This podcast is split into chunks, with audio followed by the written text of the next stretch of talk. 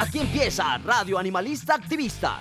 Sensibilidad y acción por los animales. Radio Universidad de Nariño y la Fundación Red Protectores de Animales Pasto, unidos para ayudar a nuestros amigos. Lanudos, peludos, con escamas, con garras, con patas, con plumas. En fin. Invitados, agenda animalista, novelas, expresiones artísticas, conejos, consejos, can responsal, pulgómetro y mucho más. Todos los jueves a partir de las 6 de la tarde en la 101.1 FM Estéreo.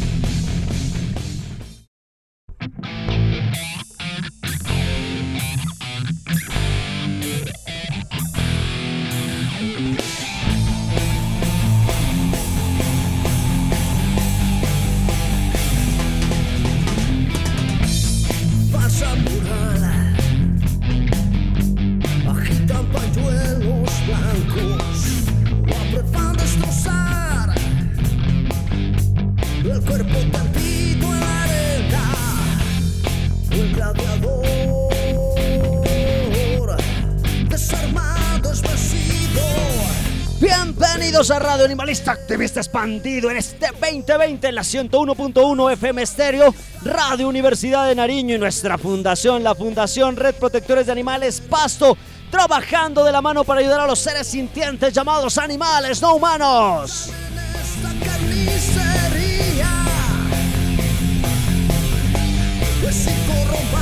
que existe nuestros días.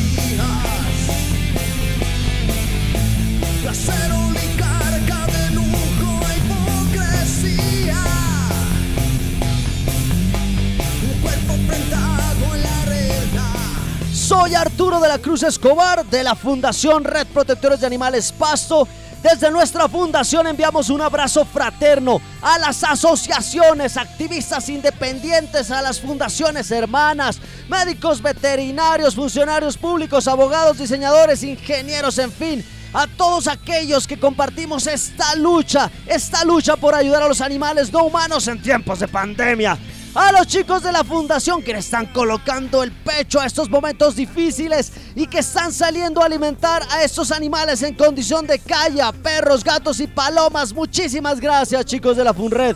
Saludos iguales para esos animalitos que están en sus casas acompañados de ustedes, sus humanos responsables, mientras escuchan esta radio animalista. Recordarles que seguiremos adelante sin importar si somos o no unos guerreros, si aún no tenemos grandes batallas en nuestras espaldas, si aún no encontramos nuestro lado espiritual cuando el mundo se derrumba el único pilar, la razón para luchar y levantarnos todos los días, la razón para creer, la razón para crecer. Son los animales, una razón para seguir, para vivir, ya que ellos nos dan y nos entregan un amor verdadero.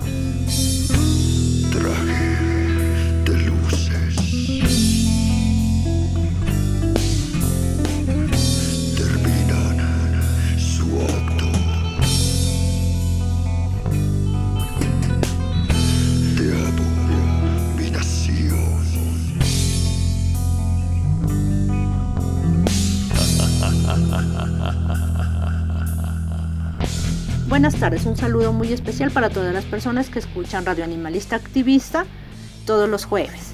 Eh, seguimos en cuarentena y seguimos llevando mucha más información para todas las personas sobre los animales.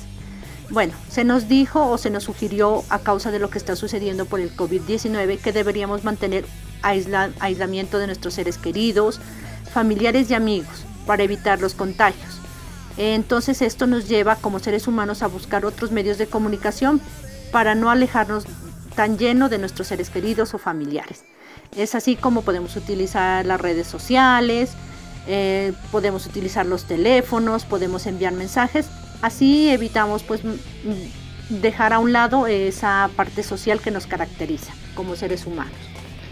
Bueno, para meternos de lleno vamos a hablar sobre la comunicación en los animales. La comunicación es una capacidad común a todos los animales.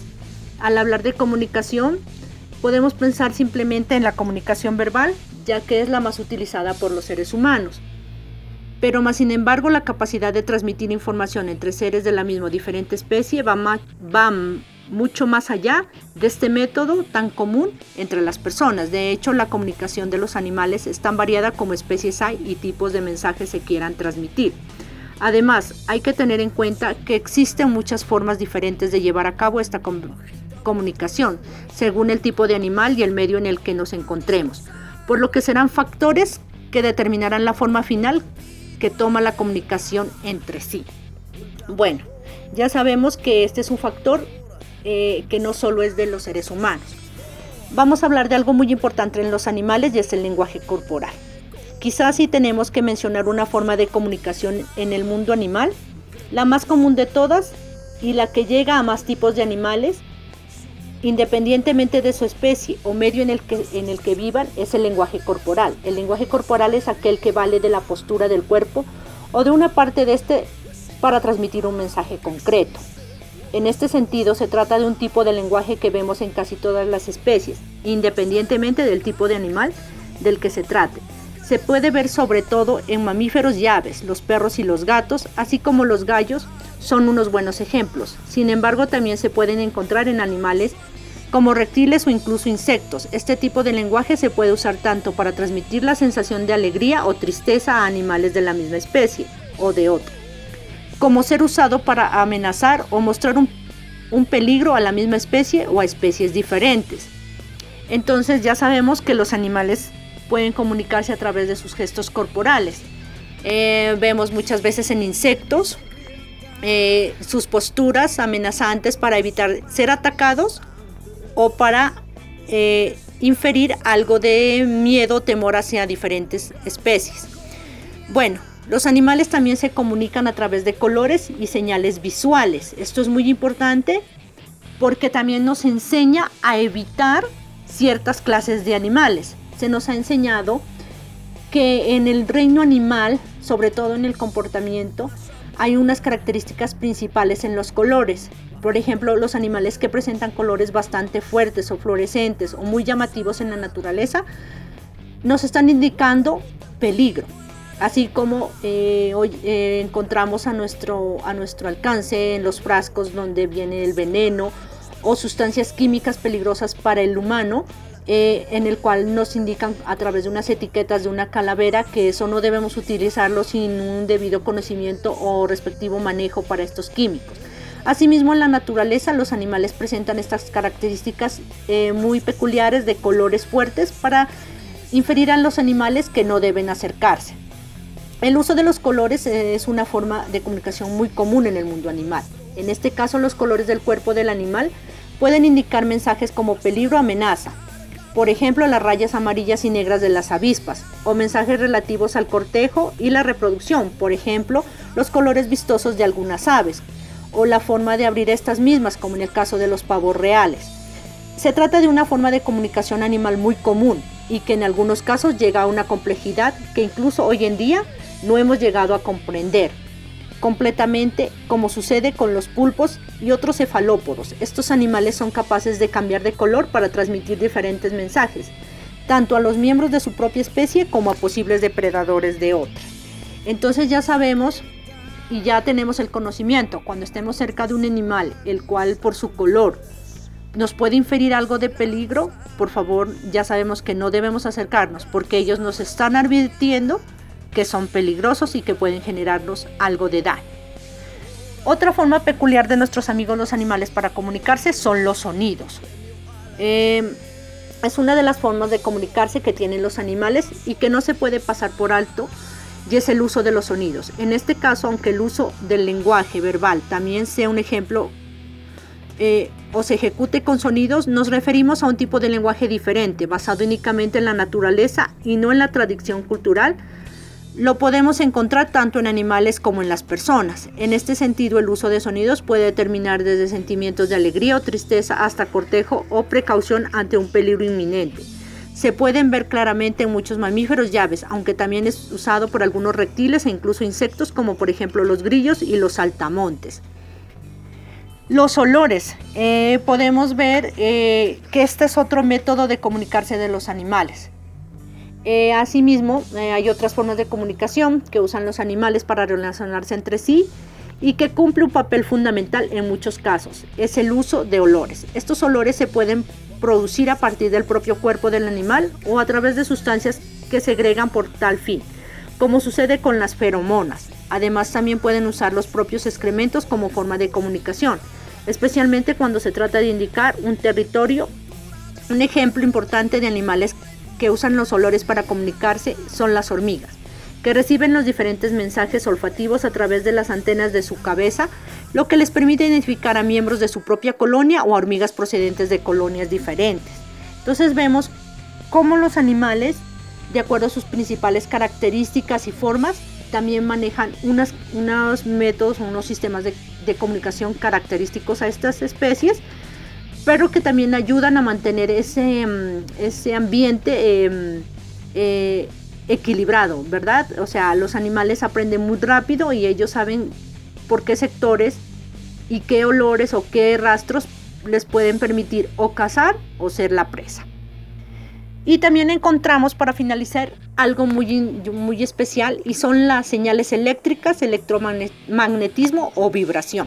Finalmente cabe destacar otra forma de comunicación muy empleada por algunos animales y que para los seres humanos no puede resultar demasiado extraña. Se trata de la capacidad que tienen algunos animales de detectar las señales del entorno que son completamente invisibles y poco detectables para las personas. En este sentido, caben destacar tanto las señales eléctricas y las señales electromagnéticas, como la vibración, en este caso algunos peces, como los tiburones, así como los cetáceos dentro de los mamíferos. Son animales que tienen la capacidad de reconocer y comunicarse inmediata, mediante este tipo de señales.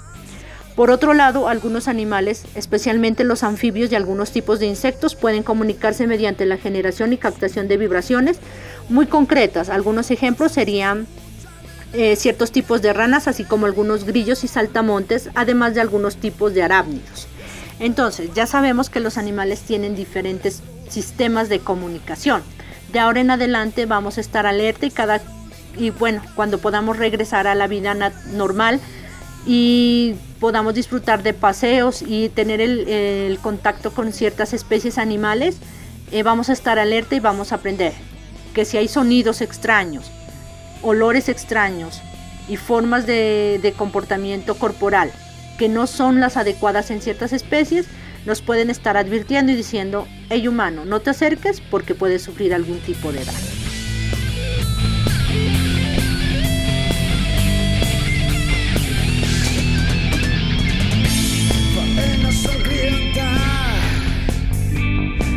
Actos y lanzas prolongan su agonía. El gladiador no es vencido sin honor. Premio a la Luchar por los animales implica realizar diversas acciones, desparasitaciones, esterilizaciones, políticas públicas, alimentarlos en las calles, hacerles casas para que puedan pasar esas noches frías, pero de una manera muy especial también desarrollar artefactos comunicativos, canciones, música con la intención de contar las problemáticas de nuestros animales no humanos. El tema de hoy, música con sentido animalista 2020 con nuestro Camilo Valencia. También tendremos expresiones artísticas de ranas a ramas, así que demos inicio a nuestra radio animalista con nuestro activista invitado. Activista invitado, no solo palabras, acciones. Hoy volveré a buscar algo para llevar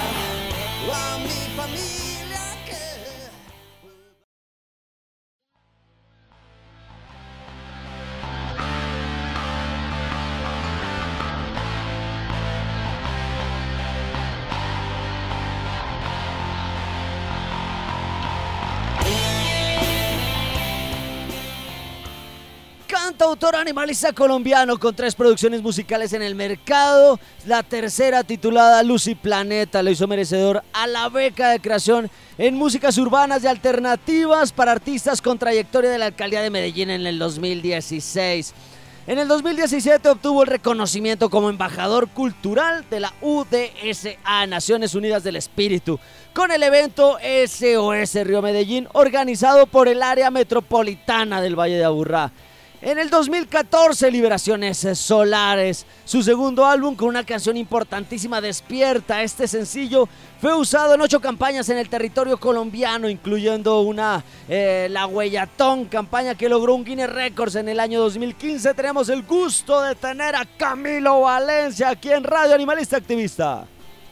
Sí, un poquitico, un poquitico oscilante la, la señal de internet, pero bueno, ya lo resolví, estaba, tenía un problema acá como de configuración del internet que está nuevo en mi casa y bueno, nada, estaba súper pendiente de ustedes. Eh, tres álbumes, Corazón Pop, Liberaciones Solares, Luz y Planeta. Eh, en ese primer álbum, Corazón Pop, eh, ¿ya eras animalista, Camilo Valencia? Pues bueno, mira, lo primero que te quiero contar es que inclusive el año pasado hicimos un cuarto lanzamiento de un, disco llamado Versiones Atómicas, lo grabamos en estudio de grabación en vivo, como lo grababan antes pues los como los, la, leyenda, o sea, los Beatles, los Rolling Stones, antes ellos grababan todos juntos en bloque, el que se equivocara, pero les tocaba volver a empezar. El año pasado, eh, bueno, realmente en diciembre del, del 2018 realizamos eh, como esta grabación en vivo con la banda donde decidimos elegir algunas de las canciones como más, más representativas de, de los dos álbumes últimos de Liberaciones Solares y de Luz y Planeta y las grabamos con, como con un sonido un poco más rockero. Eh, y el álbum lo lanzamos el año pasado, solo que pues, no, no, hemos actualizado esa información dentro de la página web, pero bueno, realmente son, son, son cuatro álbumes ya los que tenemos en el mercado. Y respecto a lo que me preguntas de Corazón Pop, pues mira, Corazón Pop es un álbum del 2007, en ese álbum yo ya hablaba, yo siempre he considerado que mi música es una canción, es música mensaje, música música con, con, sentido social. Yo en ese disco ya hablaba de temas como el maltrato a la mujer, hablaba de la realización de los sueños, hablaba de la inteligencia emocional, eh, pero aún no había ingresado todavía como el mundo animalista, no había, en esa época todavía no habían llegado ni Jack ni Jackie a mi vida, que fueron los que revolucionaron mi pensamiento, mi forma de ser, bueno, todo, todo mi estilo de vida. Pero siempre he hecho música con, con sentido social. Eh, Camilo, eh, ¿sus músicos también tienen ese amor por los animales o es usted el que los motiva en esta temática animalista?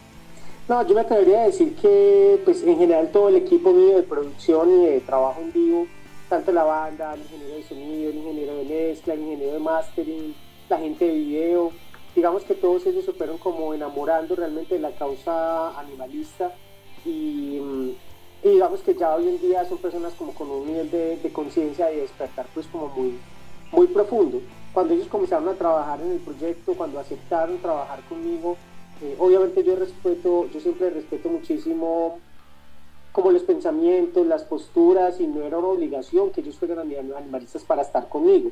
Yo les llamé a ellos fue por su, su calidad como, como seres humanos y como músicos pero resulta que a medida que ellos fueron viendo el crecimiento del proyecto, la reacción de la gente, eh, los resultados, la expansión de, de la música, eh, la reacción en sí de los medios y de, la, y, de la, y de, las personas respecto a las canciones, eso les fue tocando el corazón. Ahora, hay unos que son más animalistas que otros, ¿cierto? Hay unos que, digamos, como que no son activistas, pero sí se animaron, por ejemplo, en algún momento a darle oportunidad a un animalito, entonces adoptaron gaticos o perritos, eh, en algún momento como que la causa animalista les toca el corazón, pero el activismo como tal, el que realmente lo hace soy yo.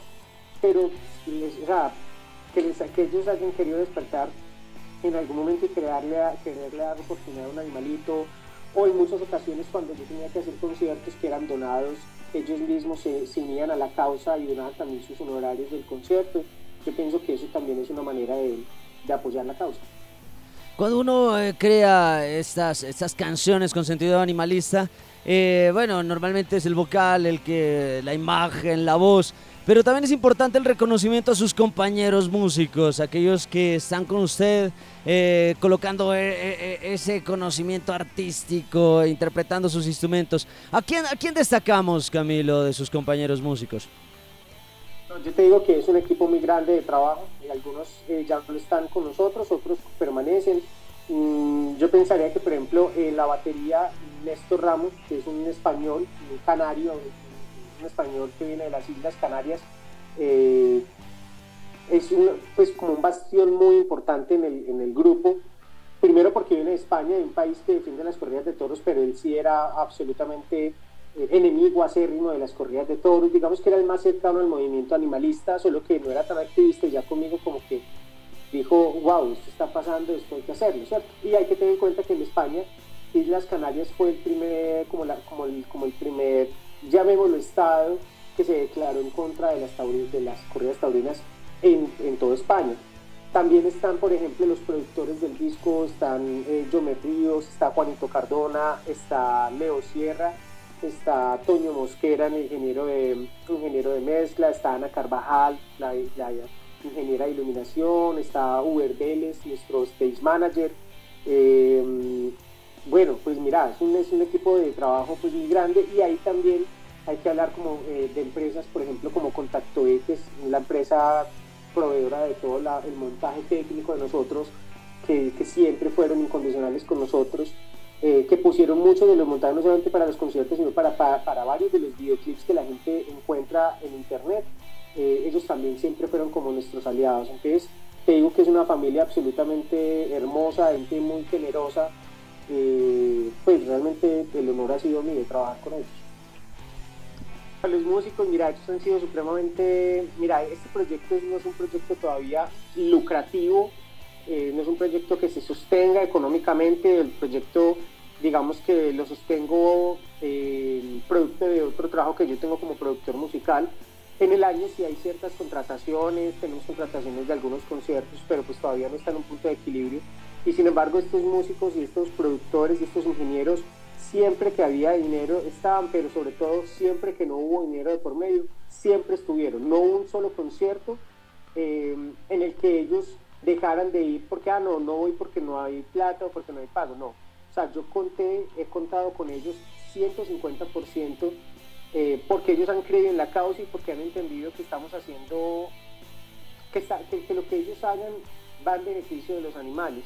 Y yo, por ejemplo, para serte muy honesto Arturo, eh, inclusive en todos los conciertos, yo me tomo un tiempo muy importante en los conciertos para darle las gracias al equipo de trabajo.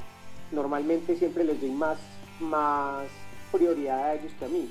Inclusive cuando los contratan eh, para conciertos, por ejemplo con la alcaldía o empresas privadas, siempre lo que yo pido, por ejemplo, de pues, que el catering, que la alimentación, que el transporte, o sea, todo es para garantizarles a mi equipo de producción que los traten como unos, como, como si ellos fueran los artistas principales.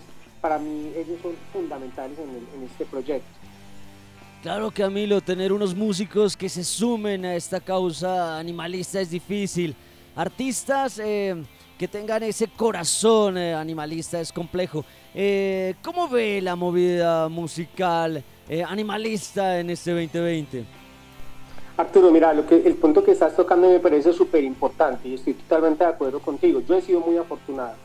He sido muy afortunado. Yo creo que San Francisco de Asís, el patrono de los animales, me ha puesto eh, la legión y las personas indicadas para poder sacar adelante mis, mis proyectos, mis canciones, mis discos, mis videos. Siempre he contado con una ayuda absolutamente generosa, incondicional he sido muy afortunado, muy, muy afortunado en ese, en ese aspecto. Y pasamos muchos, muchos meses inclusive sin ver como, en como conciertos, eh, pero nunca, nunca, o sea, yo siempre conté con, he contado con, con la ayuda, estas personas han sido, las que con las que he tenido el honor de trabajar, han sido siempre incondicionales, han, sido, han creído en la causa, han ido transformando sus hábitos de vida, por su pensamiento respecto al planeta. Entonces, por mi parte me siento muy, muy afortunado. Respecto a la pregunta que hace sobre si ha ido creciendo el movimiento de artistas animalistas, no, yo no he visto ese movimiento eh, y creo que debería crecer más. Creo que, mm, a ver, ¿qué es lo que yo sí noto? Que algunos artistas sí empiezan a desarrollar su sensibilidad animalista. Eh, he visto muchas actrices, muchos actores, personas de la farándula que han desarrollado una sensibilidad muy grande hacia los animales de compañía y uno les ve en las redes sociales como Twitter, como, como Facebook, em, publicando cosas que tengan que ver con incentivar la adopción, la protección, la ley 1774. Eh, y eso es una manera de hacer activismo, ¿cierto? Pero lo he visto más en otras artes que en la música. En la música yo sigo viendo que la mayoría de los artistas están más enfocados a otro tipo de, como de género. Lo máximo que yo he visto así como de contexto social eh, veo a los artistas muy comprometidos con el tema de la defensa de las negritudes, de, la defensa de, de la afrocolombianidad, ¿cierto? Eh, de, la protección, por ejemplo, bueno, y algunos como con algún componente, digamos, político. Pero, pero te soy honesto, yo creo que nos hace falta que más gente, que más artistas, desde su música y desde su activismo, se sumen más a esta causa, ¿cierto? No, no veo crecimiento en ese aspecto. Yo en Medellín sigo siendo el único que hace esto, ¿cierto? En Bogotá hay más artistas, inclusive famosos, está Doctor Crápula, está Terciopelados, está um, Chucho Merchán, ¿cierto?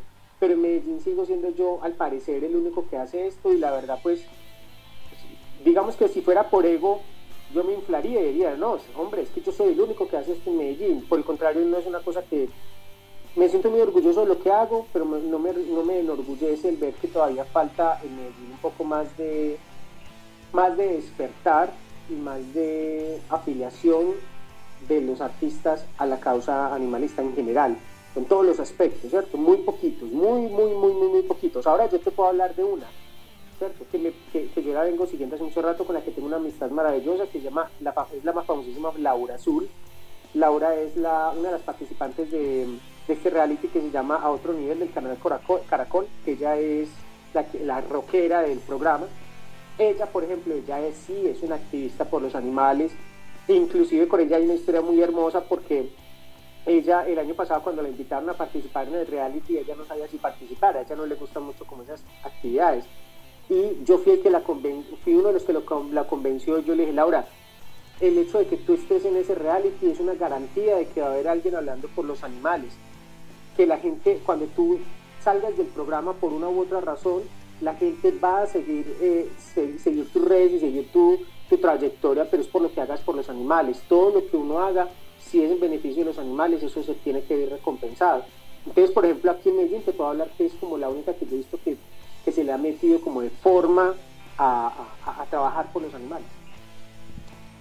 Bueno, Camilo, eh, vamos a continuar también con otra de nuestras secciones en Radio Animalista Activista, así que estar pendiente, no me cuelgue. Vamos con expresiones artísticas porque el marucho también habla. Expresiones artísticas, creaciones hechas pensando en los animales.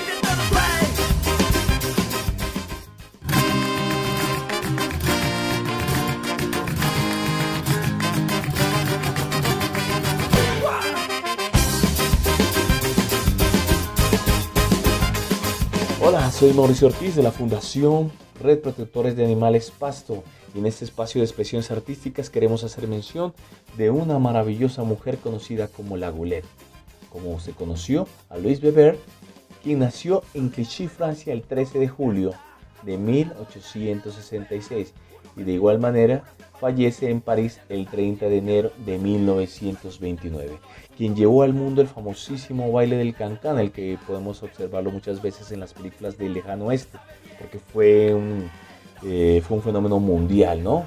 Inmortalizada por Henry Toulouse-Lautrec, apodada la Goulet o la Glotona, y conocida en la Belle Époque como la reina del Montmartre. Se cree que nació en Alsacia en una familia judía. La familia se estableció en Clichy, cerca de París, donde su madre trabajaba en una lavandería. La chica fue adquiriendo su fama porque ella iba a bailar a estos espectáculos que se daban en París, en los cabarets, y utilizaba pues las prendas de las personas que iban a dejar allá mm, la ropa a la lavandería. El, bueno, su fama fue creciendo muchísimo. El pintor Pierre Auguste Renoir la introdujo en el ambiente del Montmartre y al grupo de modelos de aquellas épocas. Fue protegida por un comerciante de vinos quien apoyaba pues, su, carrera artística. Eh, además se bailaba el chulut, la primera versión del cancan, convirtiéndose en una estrella. Pero todo el tiempo no fue, muy, no fue igual.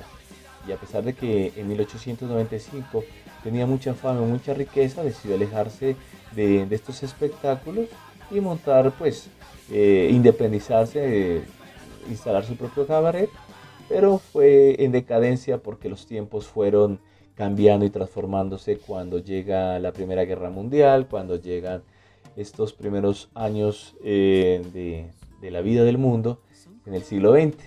Bueno, eh, desapareció por largo tiempo eh, esta chica. Mm, esta excelente mujer se dedicó a rescatar a los animalitos de, los circos, animalitos que eran abandonados porque pues eran considerados por los dueños de estos, de estos lugares como inservibles, como ellos les llamaban, y eran arrojados a las calles, muchas veces eran sacrificados, muchas veces morían en las jaulas de hambre porque ya no resultaban pues atractivos para la gente en estos, en estos eventos circenses. Bueno, sus épocas, sus últimos años de vida los dedicó a rescatar. Con los pocos recursos que tenía casi en la indigencia, eh, la Goulet mm, dio, entregó su vida para el cuidado de estos grandes seres como son nuestros queridos animalitos, nuestros hermanos, tanto gaticos, perritos y todos los demás que salían de aquellos circos y pues con los pocos recursos ella pudo sostener pues la vida y pudo darles una vida digna o por lo menos una muerte digna junto a ella porque ella falleció en París el 30 de enero de 1929 al lado de sus queridos eh, hermanos como eran los, los, animalitos y por lo tanto eh, queremos hacerle un profundo homenaje a esta gran mujer figura del animalismo de aquellos tiempos y que gracias a ella ha trascendido hasta esta época. Hoy hablamos de la Goulet, la glotona, la famosísima mujer de la Belle Époque de París, quien terminó sus días al cuidado, cuidando a nuestros queridos seres animalitos del abandono y del maltrato. Activista invitado, no solo palabras, acciones. Hoy volveré a buscar algo para llevar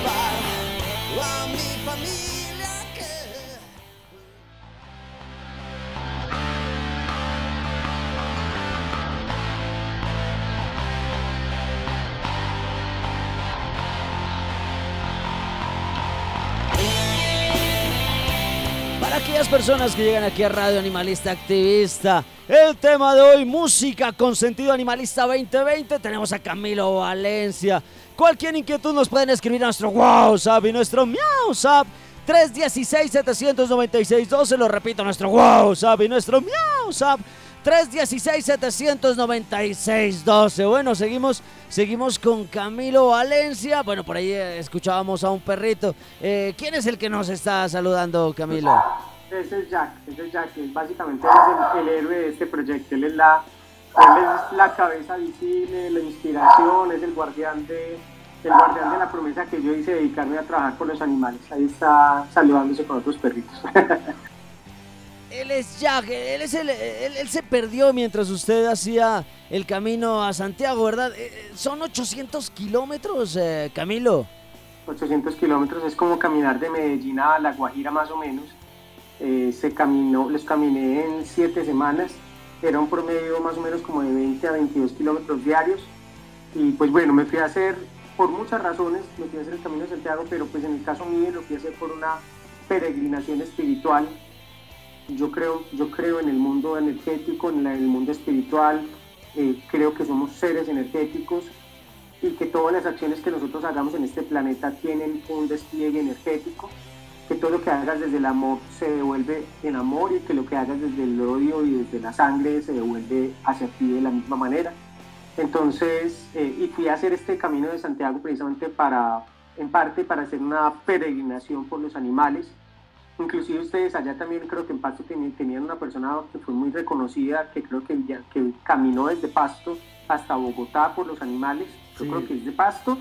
Eh, yo también fui a hacer esa peregrinación muy inspirado por el caso de, de esta- de estos dos señores, de estos dos caballeros y héroes que hicieron esa peregrinación.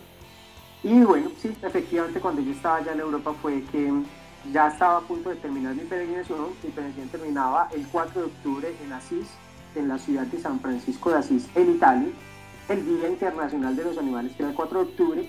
Y cuatro días antes de yo terminar toda mi peregrinación por Europa, eh, Jack se extravió en la finca de mi familia y estuvo extraviado en las montañas cinco días.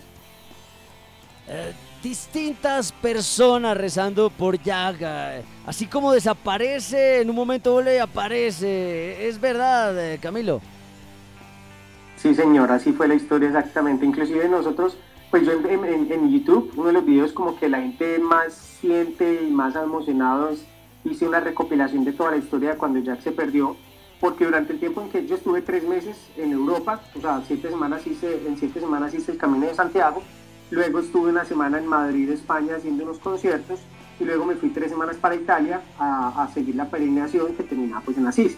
Y resulta que, pues bueno, o sea, ese tiempo pues fue muy, fue muy fuerte eh, y contamos con un amor tremendo, con un amor tremendo, hubo gente de, de 12 países, de nueve religiones diferentes, escribiéndome eh, pendientes de lo que había ocurrido con Jack. Lo de Jack es, un milagro de amor y, me terminó de, como de reconfirmar que la única religión que quería existir en el planeta es, es el amor.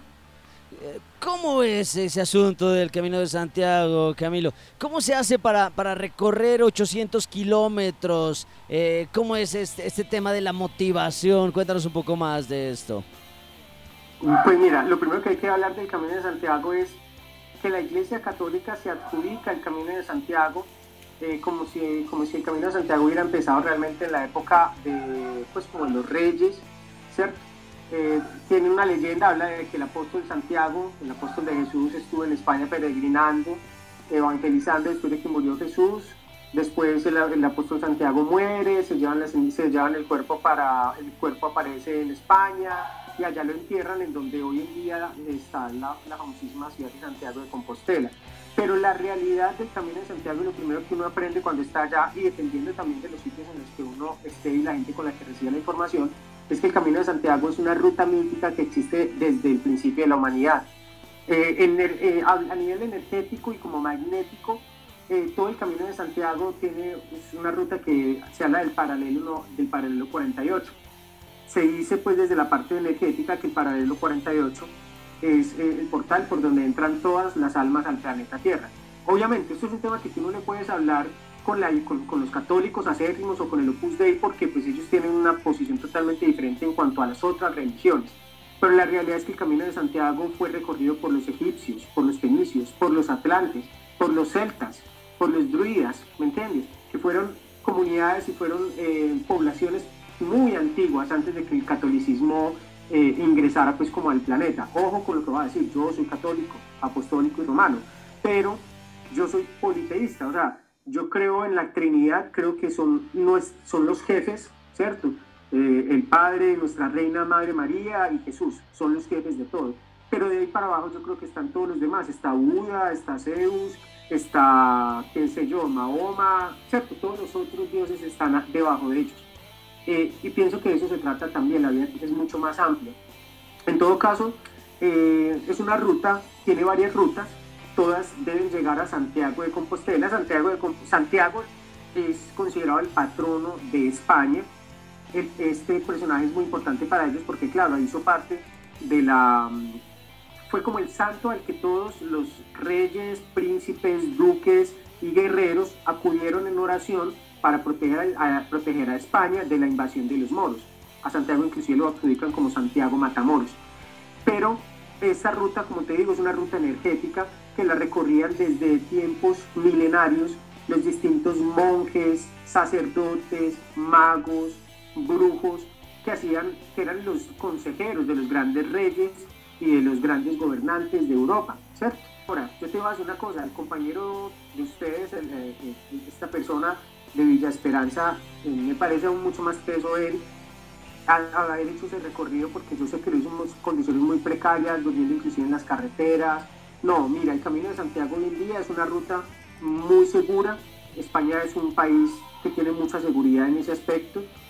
Em, y nada, vos haces el recorrido, vos puedes partir desde Portugal, o puedes partir desde Francia, o puedes partir desde, desde otras zonas que tiene España. La parte más conocida del Camino de Santiago es el Camino francés, que fue el que yo realicé. Uno lo comienza en una pequeña población en todo el límite entre Francia y España, que se llama Saint-Jean-Puy-de-Pot. Em, y en un solo día tú cruzas los Pirineos para llegar, para cruzar de Francia a España. Y tú estás caminando y todo el tiempo te estás encontrando pueblos y ciudades. Entonces tú vas programando como tus estaciones. Hay gente que caminaba 30, 35 kilómetros diarios eh, hay personas que lo hacíamos, que hacíamos menos kilómetros diarios. Mucha gente lo hace por deporte, hay gente que lo hace a caballo, hay gente que lo hace en bicicleta. Hay personas que lo hacen en carro, pero el, verdadero espíritu del Camino de Santiago es a pie. Es la, la, realidad. Eh, y en cada pueblo todo está perfectamente diseñado, perfectamente diseñado para que en cada pueblo encuentres varias opciones de albergues en donde te puedes quedar, te puedes hospedar, tienes toda la alimentación. El verdadero espíritu del Camino de Santiago en la antigüedad era a través de las posadas, o sea, los lugareños, las personas que vivían en los pueblos y en las ciudades, simplemente le abrían sus puertas de corazón a los peregrinos. Eh, y normalmente no pagaban, o sea, era como una labor social que hacían eh, los lugareños. Hoy en día eso de todas maneras ya es un negocio para, para el Opus Dei eh, y lo tienen diseñado de esa manera. Te encuentras muy pocos albergues que respetan la verdadera tradición del Camino de Santiago, en donde las personas que se quedan ahí se quedan por donativo, ¿cierto? Pero cuentas con todas las condiciones, está perfectamente diseñado, hay como 15 aplicaciones de celular para que puedas hacer todos los recorridos, para que sepas eh, cómo llegas, el camino está perfectamente eh, señalado, además de todo, tú encuentras unas flechas que son hechas en azul y, amarillo que te muestran todas las rutas, entonces no hay forma de que te extravíes.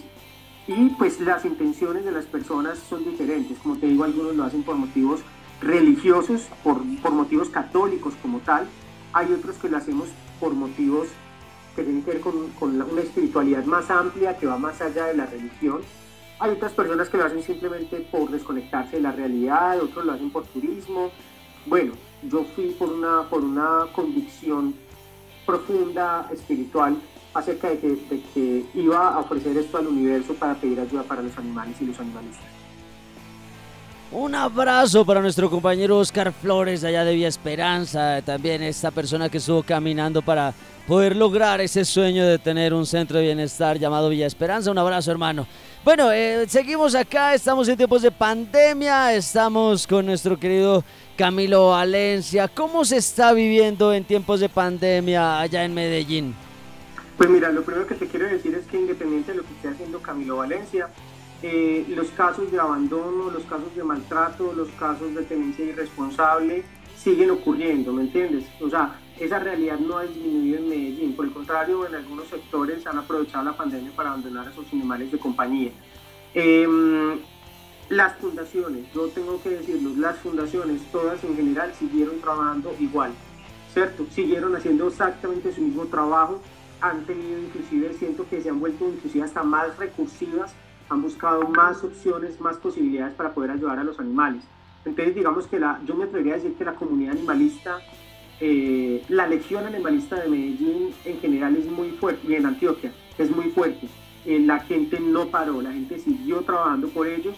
Aquí hay municipios, por ejemplo, está el municipio de Caldas, eh, está al sur de, Medellín, que por ejemplo tienen allá una, una lideresa muy tesa que se llama Natalia Alcalde y Carolina Restrepo, que tiene un proyecto que se llama Ant Comedor Caldas, ellos fueron de las primeras que instalaron como estos comederos eh, callejeros para animales eh, vulnerables.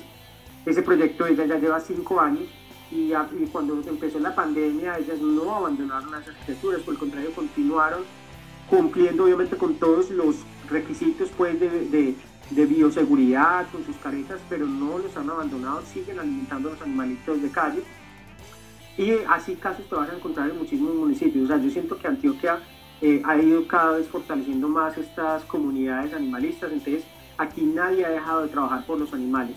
Lo segundo que tengo que decir, y esto es muy importante, y esto que todavía no tiene nada que ver con, publicidad política, sino que el año pasado en elecciones eh, de gobernaciones y de consejos y de, y alcaldías, una de las mayores preocupaciones que tenía la comunidad animalista en Medellín era precisamente que fuera a quedar un, que fuera a quedar un alcalde o un gobernador eh, que pertenecen a, bueno, no puedo decir el, partido político, pero, pero bueno, el partido político que tiene vuelta nada a Colombia, ¿cierto?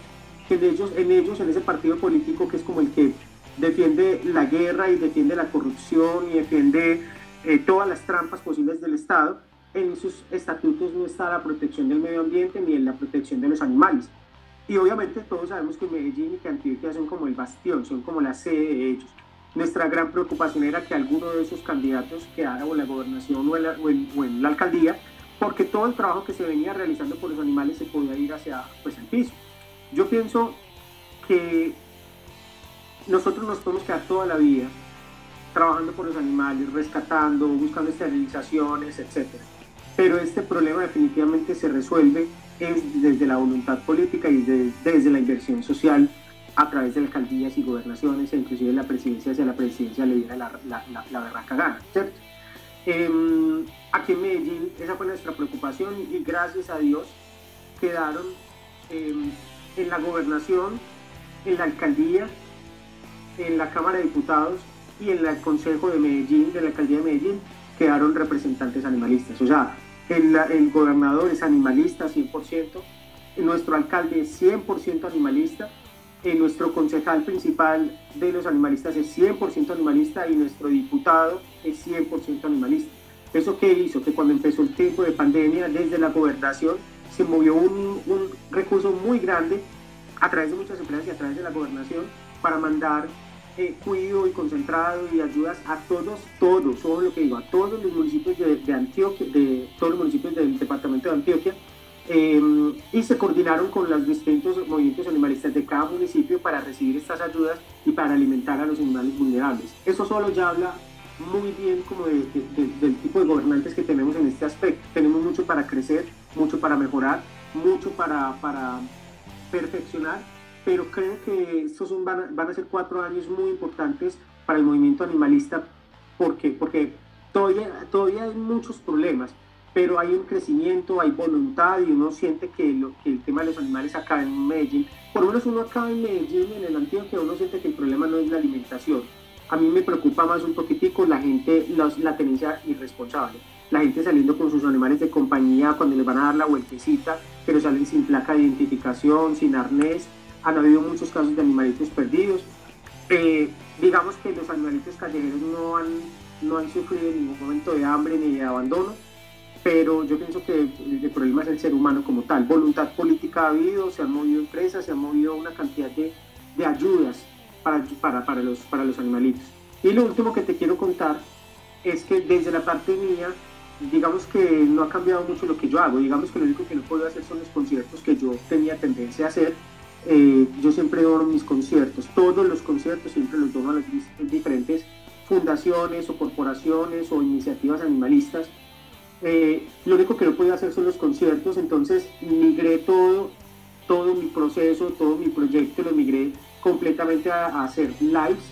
Todo el tiempo estoy haciendo conciertos a través de internet, estoy apoyando causas a través de internet. Por ejemplo, hace 20 días tuvimos una experiencia de las más hermosas que yo he vivido y fue que eh, precisamente estas chicas del municipio de Caldas hicieron una especie de teletón por los animales allá en Caldas.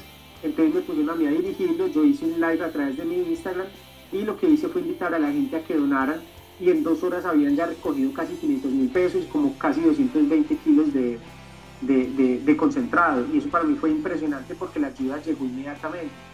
Yo inclusive cuando estas chicas me, dieron me dijeron que ya iban en ese recaudo, yo me puse a llorar en plena transmisión porque pues me, me tocó profundamente el, el, el tema.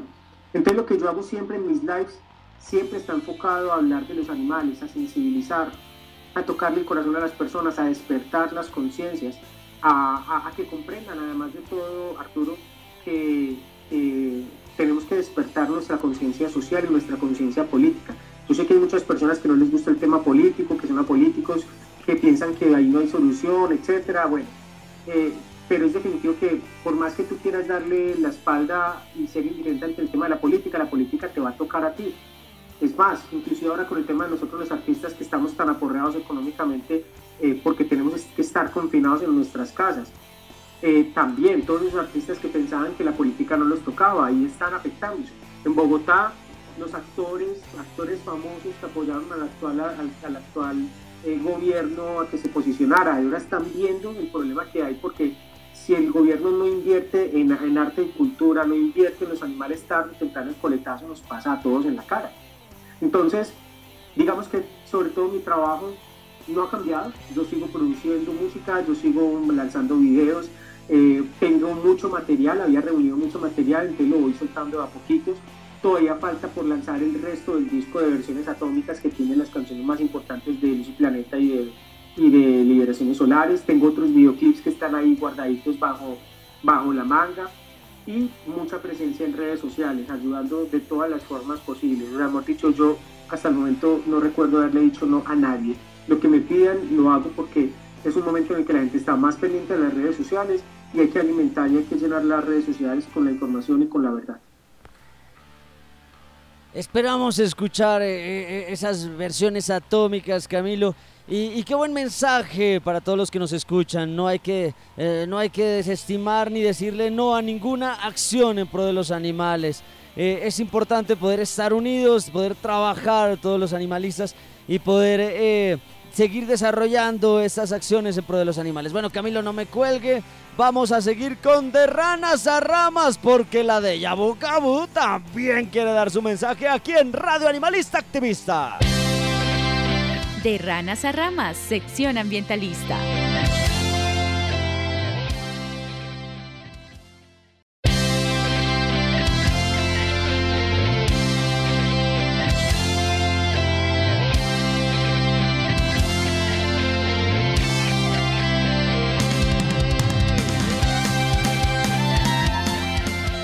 Día de hoy quiero hablarles acerca de las razones por las que debemos dejar el uso de los pitillos o pajitas de plástico.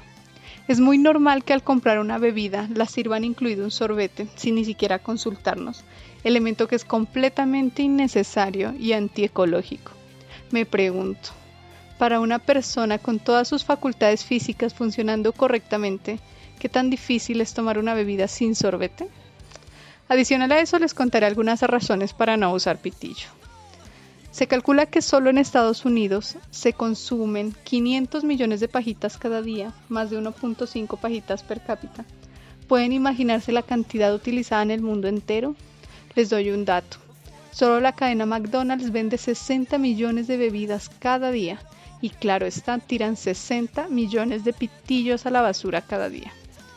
Normalmente las pajitas están hechas de polipropileno o de poliestireno dos plásticos que se reciclan bastante bien. El problema es que al ser tan estrechas y ligeras suelen caerse, tirarse descuidadamente al suelo, escaparse de la cadena de selección, etc. Así muchas escapan del ciclo de reciclado. En el océano flotan más de 5 billones de piezas de plástico que pesan más de 250 mil toneladas. Los residuos plásticos representan de un 60 a un 80% del total de residuos que se encuentran en el mar. Año tras año, las pajitas están entre los 10 residuos encontrados con más frecuencia en las limpiezas de playa. Se estima que los pitillos representan el 4% de la basura que se encuentra en el mar.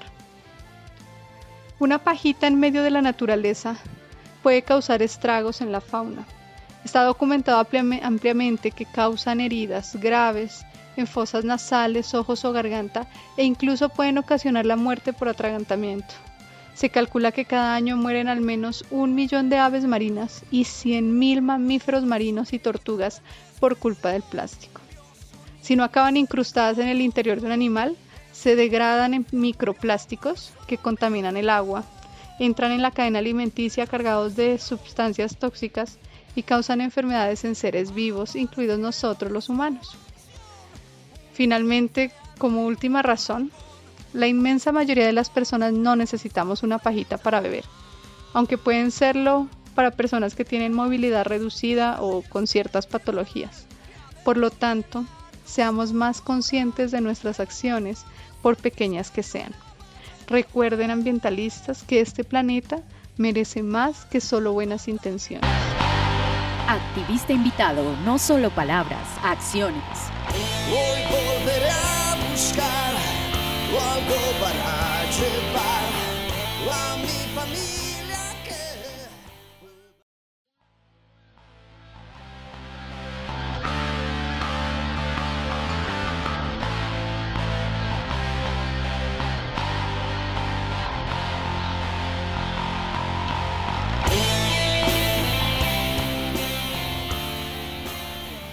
Estamos en Radio Animalista Activista, el tema de música con sentido animalista 2020 con Camilo Valencia. Bueno, estábamos hablando de que el trabajo no solo se hace en las calles, eh, no solo se hace en esos procesos complejos de alimentar, rescatar animales, sino también se hace en otros espacios como son políticas públicas, reuniones en el Consejo, reuniones en la Asamblea, ¿verdad, eh, Camilo Valencia? Yo te digo, Arturo, que primero comparto completamente lo que estás diciendo. Lo segundo que es importante que la gente tenga en cuenta es que las pasadas elecciones a gobernador, alcalde, consejos y diputados fue impresionante el movimiento que hubo de animalistas. Impresionante, o sea, cuando te digo que impresionante es que yo creo que más o menos se, se posicionaron unos 11 concejales animalistas en distintos municipios de, Colombia, inclusive ciudades y municipios que nunca habían tenido un concejal animalista. Te estoy hablando de Cúcuta y tuve el honor, además tuve el honor de conocer a la mayoría. El año pasado una de las cosas que caracterizó mi año 2019 fue que tuve el honor de poder estar en varios municipios y fui a donar mi concierto para estos candidatos animalistas. Ojo, no eran políticos interesados en el tema animalista, no, eran animalistas que dentro de sus movimientos habían entendido que si querían cambios en sus municipios tenían que entrar al mundo de la política, al mundo de los consejos, al mundo de los diputados, etcétera, para poder hacer transformaciones reales. Entonces tuve el honor de, estar yendo a apoyar, por ejemplo, a Andrea Padilla en Bogotá, ya fui, le, llevé mi concierto, a Víctor Caicedo en Cúcuta, eh, tuve el honor de estar también en Moniquirá, Boyacá, apoyando a, Zulay, a, Carolina Zulay, eh, aquí en Medellín, bueno, en, municipios, por ejemplo, acá cercanos como Envigado, Sabaneta, también fui a llevar mi concierto. Eh, la gente no sabe, por ejemplo, que eh, se posicionaron varios alcaldes que tienen mucha tendencia animalista, está el de Manizales, por ejemplo, que tiene gran espíritu animalista y se metió precisamente en la ciudad que es la capital de la, de la tauromaquia en Colombia. Está Bogotá, Andrea Padilla, que jamás Bogotá había tenido concejal animalista y tienen una excelente representante. Está Cúcuta, o sea, Víctor Caicedo quedó en Cúcuta, Zulay Carolina quedó en, quedó, Carolina Zulay quedó en, en está Sandra Guizares, que está en el municipio de Líbano, en Tolima, ¿me entiendes? O sea, está Terry en la ciudad de Cali, que Cali jamás había tenido concejal animalista, ahí tienen un concejal animalista.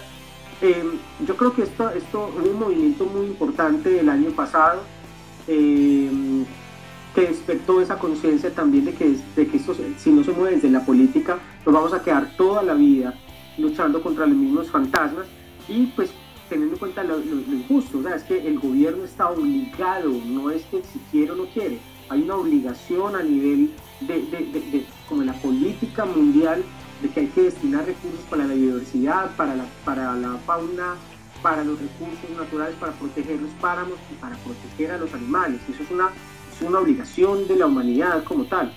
Entonces, estos héroes y heroínas que ingresaron a estos cargos públicos están ya generando grandes movimientos, grandes transformaciones dentro de sus, dentro de municipios y dentro de, sus ciudades.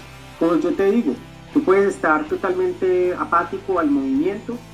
Aquí en Medellín lo que ha ocurrido es que conozco muchas personas que cuando salen a votar, salen a votar en blanco para alcalde o para gobernador, pero si saben que hay un concejal que va a trabajar por los animales, ese voto sí es un voto fijo. Eso significa que la gente sabe que eso es, eso es fundamental y que se ven los resultados. Y lo que está pasando en Medellín es básicamente como eh, la muestra de que lo que Medellín ha avanzado es porque tuvimos a un concejal que ahora ya es diputado, que es Álvaro Múnera. Álvaro Múnera se peleó durante muchos años eh, los recursos para los animales y eso ayudó a que Medellín creciera en todos los aspectos y pues bueno, realmente Medellín se iba muy adelante. Tenemos mucho para aprender, mucho para mejorar, mucho para perfeccionar creo que una de las cosas más importantes en este medio es sobre todo encontrar el punto de equilibrio y de paz entre los mismos animalistas, porque a veces no hay un peor animalista, no hay un peor enemigo para un animalista que otro animalista. A veces la gente ni, ataca tanto a los animalistas, dentro de los mismos animalistas hay envidias, hay egos, hay malos procedimientos, hay malas intenciones. Yo creo que una de las cosas más importantes que hay que trabajar es en la hermandad entre las comunidades animalistas, entender que tenemos que trabajar hacia el mismo lado, jalar hacia el mismo lado, entender que hay unos protocolos y que hay unas, unas reglamentaciones para que si todos las estamos cumpliendo, no tenemos por qué estar pensando en que el otro lo está haciendo mal cuando yo lo estoy haciendo bien. Esto es de que todos cumplamos con las cosas mínimas que requiere el trabajo animalista. Me parece que eso, mientras, mientras logramos que todas las ciudades y que todos los municipios de Colombia, y ojalá el próximo presidente de Colombia fuera un presidente animalista, alguien que respetara a las comunidades ancestrales, que defendiera a la minga en el Cauca, que defienda al Amazonas y que defienda a los animales, que esté en contra de la tauromaquia. Eh, mientras eso llega, mientras eso pasa, Yo creo que las comunidades animalistas tienen mucho trabajo para realizar. Yo creo que el primero es unirse, trabajar en equipo. Si esas comunidades animalistas aprenden a, mirar eh, hacia el mismo norte, se, se, digamos, se desentienden de ciertos partidos políticos que están viendo la causa animalista de manera oportunista, que la ven solamente como un, movimiento de gente que les va a dar votos, pero al momento de la verdad no están dispuestos a apoyar a los animales y que hicieron eso de manera oportunista y conveniente. Los animalistas deben despertar, deben comprender que hay ciertos partidos que definitivamente no están comprometidos, no les importan los animales y, que, y jalemos todos hacia, hacia, hacia, un mismo, hacia, hacia una misma filosofía entender desde el fondo quienes han dado resultados y quienes han demostrado voluntad por proteger los recursos naturales, por proteger a los animales. Yo pienso que las comunidades animalistas van a tener una importancia muy relevante en las próximas votaciones y trabajamos todos de la misma manera y, jalamos hacia el, mismo, hacia el mismo foco. Mientras todo el panorama se homogeneiza, o sea, mientras logramos que todos los municipios tengan concejales o alcaldes o gobernadores animalistas, mientras tanto nuestro ejemplo, nuestra capacidad de trabajar en equipo con otras fundaciones, con otros animalistas, tiene que ser efectivamente el ejemplo que haga que más personas, inclusive que no son activistas, digan, este movimiento de los animalistas vale la pena apoyarlo. Hay muchas personas que te digo, muchas personas votan por, por, los, por los animalistas, aún sin ser ellos animalistas. Em, pero tenemos que dar el ejemplo, nosotros, desde nuestro trabajo como hermanos. Llegamos a nuestro final. Bueno, vamos a tener que eh, vamos a hacer una versión 2 porque se nos quedan muchas cosas de hablar con Camilo Valencia, de esos nuevos proyectos, eh, de conocer un poco más de sus canciones. Hoy hemos tenido una charla importantísima porque no solo se habla de la creación de, artefactos musicales, relatos musicales, que es importantísimo, sino también insertados en otro tipo de escenarios. Bueno, eh, Camilo, llegamos a nuestro final. En la vamos a tener Camilo Valencia 2. bueno, nos podemos ir sin la frase de la Wolf. Bueno, hoy eh, para finalizar el programa vamos a hacer un llamado de atención a las personas que están envenenando animales. En estos últimos días hemos encontrado varios casos de perros y gatos que han sido víctimas de envenenamiento. Eh, lastimosamente son casos que no se han podido salvar. Eh, estar pendiente a la comunidad. En caso de esto, pueden comunicarse con los diferentes grupos o fundaciones. No vamos a dejar que las personas se sigan saliendo con las suyas simplemente porque no les interesa y no les nace del corazón ayudarlos, pero habemos otras personas que sí lo hacemos desinteresadamente y que estamos dispuestos a dar todo por ellos. Así que comunidad vamos a estar y nos vamos a volver ese vigía para evitar de que más animalitos sigan siendo envenenados, asesinados por gente inescrupulosa. Nos despedimos. Muchísimas gracias a los chicos de la Fundación, aquellos que están saliendo a alimentar a perros en condición de calle. Carlos Solar de Portilla, rector Universidad de Nariño. Arbella Enríquez, director Radio Universidad de Nariño. Adrián también. A nuestros controles. Recordamos que hoy es jueves, jueves animalista y mi cuerpo lo sabe. Así que nos vemos en la próxima. Y recuerden alimentar a esos animalitos que están en condición de calle en tiempos de pandemia. Hasta pronto. Radio Animalista Activista sensibilidad y acción por los animales. Radio Universidad de Nariño y la Fundación Red Protectores de Animales Pasto, unidos para ayudar a nuestros amigos. Lanudos, peludos, con escamas, con garras, con patas, con plumas. En fin. Invitados, agenda animalista, novelas, expresiones artísticas, conejos, consejos, can responsal, pulgómetro y mucho más. Todos los jueves a partir de las 6 de la tarde en la 101.1 FM Estéreo.